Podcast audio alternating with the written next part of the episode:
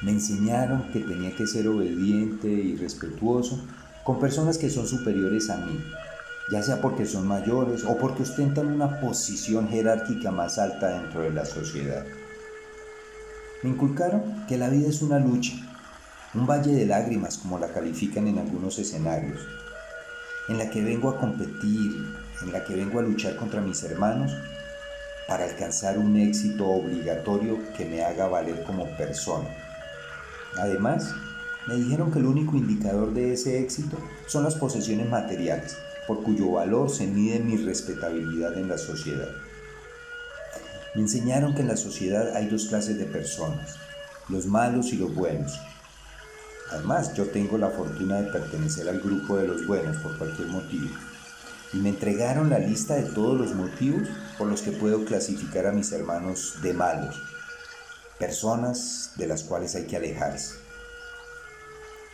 Me inculcaron que soy pecador, que difícilmente alcanzaré la salvación, pero que con la práctica de un rito, de unos ritos periódicos realizados por líderes religiosos, por lo menos lograré estar eternamente en el purgatorio, una especie de sucursal pequeña del infierno. Me programaron para obedecer las normas de mi país, impuestas por unos señores respetables a quienes hay que elegir cada cuatro años de entre dos grupos, malos y buenos. Obviamente debo seleccionar a los buenos así parezcan malos, porque los malos lo son porque sí, así parezcan buenos. Todo esto para mantener una supuesta democracia y para poder ostentar el título de ciudadano. Me indicaron que mis gustos y preferencias no son importantes ante lo que la mayoría impone, por lo que debo adaptarme a la moda, para ser visto con buenos ojos por los miembros del grupo o de los grupos a los que quiero encajar.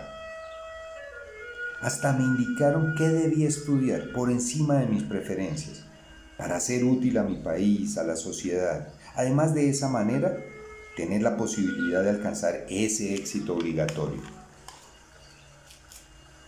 Con todo esto, me convencieron de que cumpliendo con toda esta programación me hago superior a mis hermanos.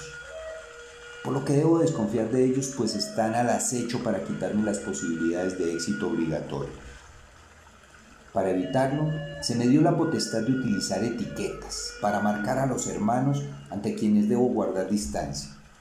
Machista, feminista, homosexual, homofóbico, negro, blanco, racista, pobre, rico, profesional, ignorante, decente, izquierdista, derechista, católico, cristiano, protestante, musulmán, budista, colombiano, norteamericano, venezolano, ruso, etcétera, etcétera, etcétera. El uso de estas etiquetas me permite ubicarme en los grupos adecuados y alejarme de esas personas que no me convienen. Pero la vida, en su perfección infinita, me ha llevado a empezar a desechar toda esta programación, al permitirme tomar conciencia de que mi verdadero ser es todo lo opuesto a todos esos parámetros que no son más que la reproducción del ego de generación en generación.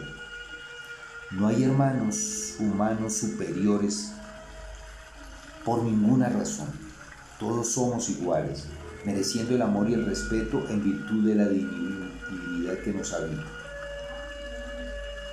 A esta hermosa aventura de la vida vine a convivir, no a competir. Vine a apoyar a mis hermanos en el desarrollo de sus procesos de vida y a recibir apoyo en el desarrollo del mío. Procesos tendientes a alcanzar el éxito verdadero, la paz del corazón. Como parte de la divinidad, soy uno de los seres más valiosos de la creación los otros más valiosos son todos los demás. Así, no hay cabida para divisiones y clasificaciones entre nosotros. Somos hermanos, somos unidad en el gran espíritu creador. Estamos cada uno viviendo la hermosa aventura, cumpliendo el correspondiente plan divino individual, en la perfecta sincronicidad de la vida. Por lo tanto, somos humanos, sin ninguna etiqueta, somos esencia divina. Soy creación de mi Padre, soy su misma esencia, el amor. Soy creado puro, perfecto e inocente, sin ninguna culpa. Vine a aprender de la experiencia humana elegida por mí, experiencia que dependiendo de mi nivel de conciencia Puedo vivirla desde la aceptación y la felicidad del amor o desde la reacción y el sufrimiento del miedo a través del ego. Por eso, soy consciente de que finalizada mi actual aventura, regresaré al hogar más evolucionado y a evaluar mi siguiente aventura quizá. Por eso no le temo a ninguna muerte, pues cada una es un renacer. Ahora, contemplando la divinidad en la que somos uno, he desechado creencias religiosas e ideologías políticas que me separaban de mis hermanos, porque sé que todo lo que quiero cambiar es una proyección de la paz de mi corazón. Solo así puedo contribuir a sembrar el amor, la paz, la verdad y el perdón, que son los pilares de la nueva humanidad. Me enseñaron, me indicaron, me programaron, pero la manifestación de mi verdadero ser me está permitiendo desechar todo esto. Por eso yo me amo, yo me acepto, yo me respeto, yo me perdono, yo me bendigo, yo me libero, yo me valoro y yo me sano. Y en la perfecta unidad en el gran Padre Creador, al hacerlo, yo amo a todos, yo me acepto a todos, yo respeto a todos, yo perdono a todos, yo bendigo a todos, yo libero a todos, yo valoro a todos, yo sano a todos. Gracias familia de la luz por escuchar. Los amo, nos amo.